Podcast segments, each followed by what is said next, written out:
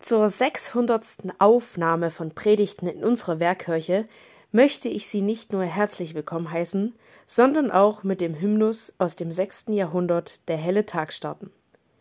Du Licht des Himmels, großer Gott, der ausgespannt das Sternenzelt, und der es hält mit starker Hand, du sendest Licht in unsere Welt. Die Morgenröte zieht herauf und überstrahlt das Sternenheer. Der graue Nebel löst sich auf, Tau netzt die Erde segensschwer. Das Reich der Schatten weicht zurück, das Tageslicht nimmt seinen Lauf, und strahlend gleich dem Morgenstern weckt Christus uns vom Schlafe auf. Du Christus bist der helle Tag, das Licht, dem unser Licht entspringt. Gott, der mit seiner Allmacht Kraft die tote Welt zum Leben bringt.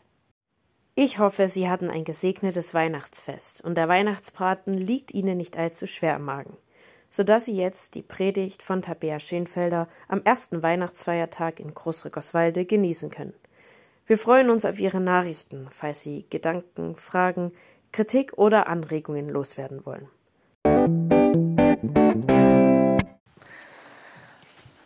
Ambiguitätstoleranz. Ja, toll. Weihnachten, eigentlich erwartet man eine gut verständliche Predigt und dann fängt sie mit einem Fremdwort an. Ambiguitätstoleranz. Vielleicht habt ihr das schon mal gehört, ihr kennt es aber alle. Vielleicht ähm, kennt ihr folgende Situation oder eine der folgenden Situationen. Du bist ein total strukturierter Mensch. Die Tage haben eine geplante To-Do-Liste, die abgehakt wird. Ordnung ist total wichtig. Und gleichzeitig arbeitet oder lebst du gut mit Menschen zusammen, die total chaotisch sind. Oder ihr seid Eltern, Großeltern und ihr seht die Bedürfnisse von euren Kindern oder Enkeln. Und gleichzeitig Habt ihr nicht immer genug Ressourcen, Zeit oder Nerven, um all dem gerecht zu werden? Oder es ist euch sehr wichtig, darauf zu achten, welche Produkte ihr kauft. Nachhaltigkeit, Schöpfungsbewahrung ist ein hohes Gut. Und gleichzeitig müsst ihr immer wieder auf nicht nachhaltige und nicht Bio-Artikel zurückgreifen. Oder eigentlich wisst ihr, müsst ihr euch mehr bewegen, mehr an die frische Luft. Das würde euch gut tun. Und gleichzeitig seid ihr am Ende des Tages einfach viel zu erschöpft, um nochmal eine Runde rauszugehen. Oder man steht am Grab von einer geliebten Person und ist zutiefst dankbar für das gelebte Leben. Und gleichzeitig ist da eine große Traurigkeit um den Verlust. Wir feiern heute Weihnachten in einer gut beheizten Kirche und vermutlich wartet auf die meisten von uns nachher ein leckeres Essen und gleichzeitig geschieht das alles in einer Welt, wo Krieg herrscht, wo Menschen andere vermissen und wo Einsamkeit an der Tagesordnung ist. Um all das auszuhalten, braucht es Ambiguitätstoleranz. Ambiguitätstoleranz meint, dass wir das und gleichzeitig aushalten können. Es bedeutet, dass wir mit Widersprüchen und Mehrdeutigkeiten im Leben irgendwie zurechtkommen, weil wir es müssen. Und dass es eben nicht immer die einfache Lösung oder diesen einen richtigen Weg gibt.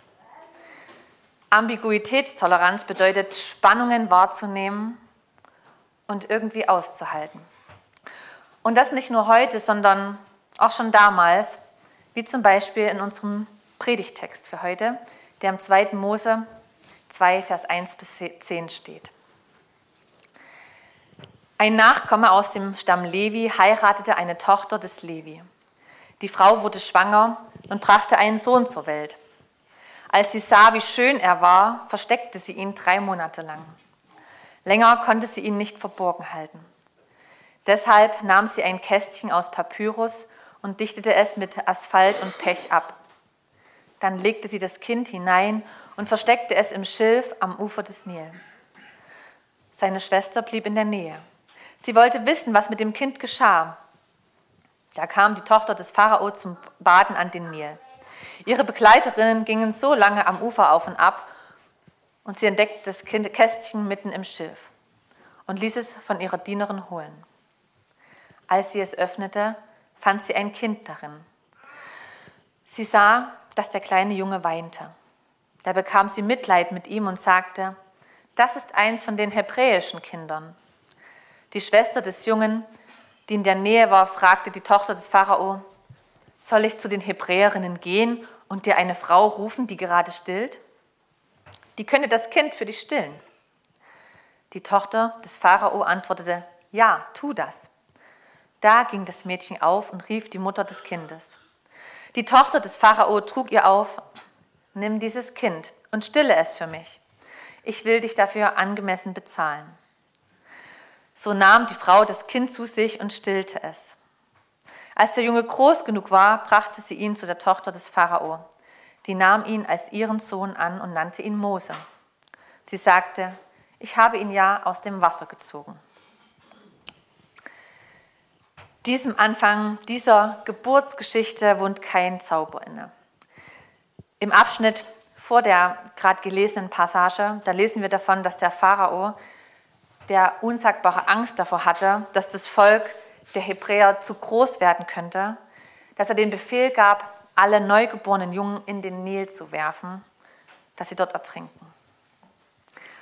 Und genau in dieser Situation bekommt eine Frau, ihr Name ist übrigens Jochebed, einen kleinen Sohn, der später Mose genannt werden wird. Sie sieht ihren Sohn an und sie betrachtet ihn und sieht, dass er schön ist. Man könnte auch übersetzen, wertvoll, gut. Und sie hält diesen kleinen Menschen im Arm voller Liebe und gleichzeitig voller Angst. Drei Monate kann sie ihren kleinen Sohn versteckt halten. Und dann legt sie ihn in ein kleines Kästchen. Das Wort, was hier für Kästchen oder Körbchen steht, ist übrigens das gleiche Wort für Arche. Ein Behältnis, das retten soll. Sie legt ihren Sohn hinein und versteckt es am Ufer vom Nil. Genau dem Fluss, der all die toten Jungen schon in sich verborgen hielt widersprüchlich. Sein geliebtes Kind genau dort zu verstecken, wo eigentlich der Tod wartet. Und gleichzeitig Hoffnung zu haben, dass er gerettet wird. Am Ende der Geschichte darf sie ihren eigenen Sohn weiter stillen und versorgen. Im Herzen als seine Mutter, offiziell als seine Amme, die dafür sogar noch belohnt wird. Jochebed musste einige Spannungen, Widersprüche und Mehrdeutigkeiten aushalten. Es brauchte Ambiguitätstoleranz. Und dann ist da ja noch eine Frau, die Mirjam, die Schwester von Mose. Auch ihr Name wird erst später erwähnt. Sie sieht auf der einen Seite ihre Mutter, die das Körbchen mit ihrem Bruder ablegt und sie bleibt in der Situation, um zu sehen, was geschieht. Eigentlich muss sie damit rechnen, ihren Bruder im Nil ertrinken zu sehen. Und gleichzeitig wird sie Hoffnung haben, dass alles gut wird. Im richtigen Moment trifft sie die richtige Entscheidung, die keinesfalls einfach war. Aber was wäre denn der einfachere Weg gewesen? Hätte es in dieser Situation überhaupt einen einfachen Weg gegeben? Auch Mirjam brauchte Ambiguitätstoleranz das Aushalten können von Gleichzeitigem. Und eine dritte Frau begegnet uns in dieser Erzählung. Ihren Namen erfahren wir nicht. Die Tochter des Pharao. Sie sieht den Jungen, sie sieht, das ist eins dieser hebräischen Kinder, das eigentlich getötet werden soll. Und gleichzeitig kann sie es nicht zulassen. Auf der einen Seite weiß sie um den Befehl des Vaters, auf der anderen Seite sieht sie ihren eigenen Wunsch, dieses Kind zu behalten. Ambiguitätstoleranz, das Aushalten von Spannungen. Was für eine Geschichte so zum ersten Weihnachtsfeiertag. Irgendwie sehr nah am Leben. Kein Schwarz-Weiß, sondern ganz viel Graubereich. Diese drei Frauen werden ganz persönlich in ihrer eigenen Situation dargestellt und es wird deutlich, es fehlen die einfachen Wege. Es fehlt die eine Handlungsoption, die ganz klar und einzig richtig ist. Alle drei Frauen handeln nach dem, was sie vorgegeben bekommen, sondern nee, was sie nicht vorgegeben bekommen, sondern sie treffen in den Spannungen und in den Widersprüchen und in diesen Mehrdeutigkeiten, in denen sie diese Situation erleben, wagemutige Entscheidungen, geben geschickte Ratschläge und widersetzen sich grausamer Machtpolitik. Aber was ist es, das diese Spannungen aushalten lässt? Mirjam und Jochebed trägt die Hoffnung auf Leben für ihren Sohn und Bruder. Die Tochter des Pharao hat Mitleid. Und alle drei halten Spannungen aus, suchen nicht nach den einfachen, nach den klaren Wegen. Und spannend ist, die drei, die eigentlich feindlich gegeneinander gesinnt sind, kooperieren in dieser Unterschiedlichkeit, in dieser spannungsreichen Situation. Und damit bewirken sie die Rettung eines Kindes, was später selber zum Retter werden soll, was das hebräische Volk aus der Sklaverei befreien soll. Ambiguitätstoleranz, die Leben ermöglicht. Ist euch eigentlich aufgefallen, wer in der Geschichte nicht vorkommt, jedenfalls nicht klar erwähnt? Gott. Und doch können wir im Rückblick auf die Geschichte seine Handschrift im Kontext erkennen. Er ist es, der in diesen Widersprüchen und in diesen Spannungen da ist. Er schenkt die Hoffnung, die Jochebed und Mirjam nicht gleich resignieren, sondern mutig andere Wege suchen lässt. Er schenkt Mitgefühl, dass die Pharaos Tochter sich dem Befehl des Vaters widersetzen kann. Er schenkt Mut, dass Mirjam auf die Tochter des Pharaos zugehen lässt. Gott wirkt in den Spannungen und in den Widersprüchen und in diesen Graubereichen. Jetzt feiern wir heute Weihnachten und wir feiern nicht die Geburt von Mose, aber sie erinnert doch an eine andere Geschichte, die Ambiguitätstoleranz erforderte. Und, wenn wir sie heute lesen, immer noch erfordert. Eine Geschichte voller Spannungen und Widersprüche. Ein Gott, der Mensch wird. Geboren von einer Jungfrau. Nicht in einem Palast, sondern in einem Stall der gefunden wird von den einfachen Hirten und von den klugen Sterndeutern. Der Beginn einer Geschichte, die Menschen immer wieder herausfordert und ganz widersprüchlich endet. Aus Liebe am Kreuz. Damit die, die, die Menschen eine Beziehung zu Gott haben können. Die Geschichte Gottes mit den Menschen ist nicht der einfache, der klare, der eindeutige Weg, sondern er ist besetzt mit ganz vielen Spannungen, Widersprüchen zum damaligen und zum heutigen Denken. Gott wirkt in den Spannungen. Das Leben wäre einfacher, wenn es immer die einfachen Wege und Antworten gäbe. Schwarz, weiß. So ist es richtig, so ist es falsch. Aber es gibt nun mal ganz viele Grautöne dazwischen. Und das erfordert Ambiguitätstoleranz. Und das ist jetzt ziemlich leicht dahergesagt, weil oft ist es gar nicht so einfach. Manchmal da sind die Spannungen so groß, dass sie uns innerlich fast zerreißen. Aber Gott wirkt in den Spannungen und hält diese zusammen. Gott wirkt in den Widersprüchen und in den Mehrdeutigkeiten unseres ganz eigenen Lebens, wo die Gleichzeitigkeit von Glaube und Zweifel erlebbar wird. Da lässt Gott nicht von uns ab. In Zeiten, die nicht eindeutig sind, Unsicherheiten und Ängste mit sich bringen, da verspricht Gott immer da zu sein. Eine feste Burg, auf die wir vertrauen können.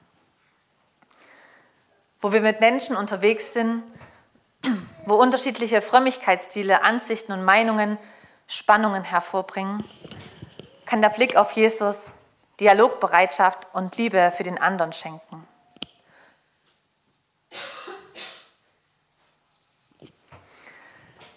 wo die Gleichzeitigkeit von den ganz eigenen Ansprüchen und der zur Verfügung stehenden Ressourcen wie Zeit und Kraft und Nerven, wo wir das wahrnehmen. Dort dürfen wir die Gnade annehmen, die uns trägt und ruhig werden lässt.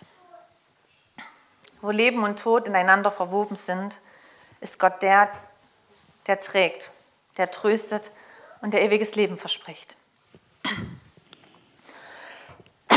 Zu Weihnachten lesen wir davon, dass Gott kommt, dass er handelt. Bei Mose ist es der Rückblick auf die Geschichte, wo wir Gott erkennen können. Gott wird erlebbar in den Spannungen, bei Mose am Nil, bei Maria und Josef im Stall und in unserem ganz eigenen Leben. Manchmal ganz leise und erst im Rückblick erkennbar. Und manchmal mit Engeln und Posaunen. Gott wirkt. Und der Friede Gottes, der höher ist als alle Vernunft, bewahre unsere Herzen und Sinne in Christus Jesus. Amen.